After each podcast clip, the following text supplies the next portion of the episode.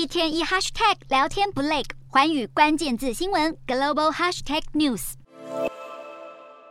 中国富丰集团今年夏天买下了美国北达科他州这片一百五十公顷的农地，表示要在这里建造玉米加工厂。不过，这个说法马上遭到质疑。这块土地虽然不是加工玉米的最好选择，却可能是间谍活动的黄金地段，因为距离这里不到二十公里，就是美军的大福克斯空军基地，其中藏有美国最先进的无人机技术。目前，富丰集团已经暂停建厂计划，美国外来投资审查委员会也正在进行国安审查。美国国会一百三十名议员日前一起致函国会稽核处。要求研究外国企业投资美国农地可能造成的粮食和国安疑虑。日本也有类似的问题。中资公司近年来以巨额资本大买日本土地，其中以北海道最为密集，其中包含临近自卫队基地或是机场的土地。日本内阁府今年七月曾就此问题举行专家会议讨论对策。有专家指出，中国视北海道为北太平洋岛链的无价之宝，数十年来不断加强在当地的经济影响力，目前也强化与俄罗斯的军事合作，对北海道的野心昭然若揭。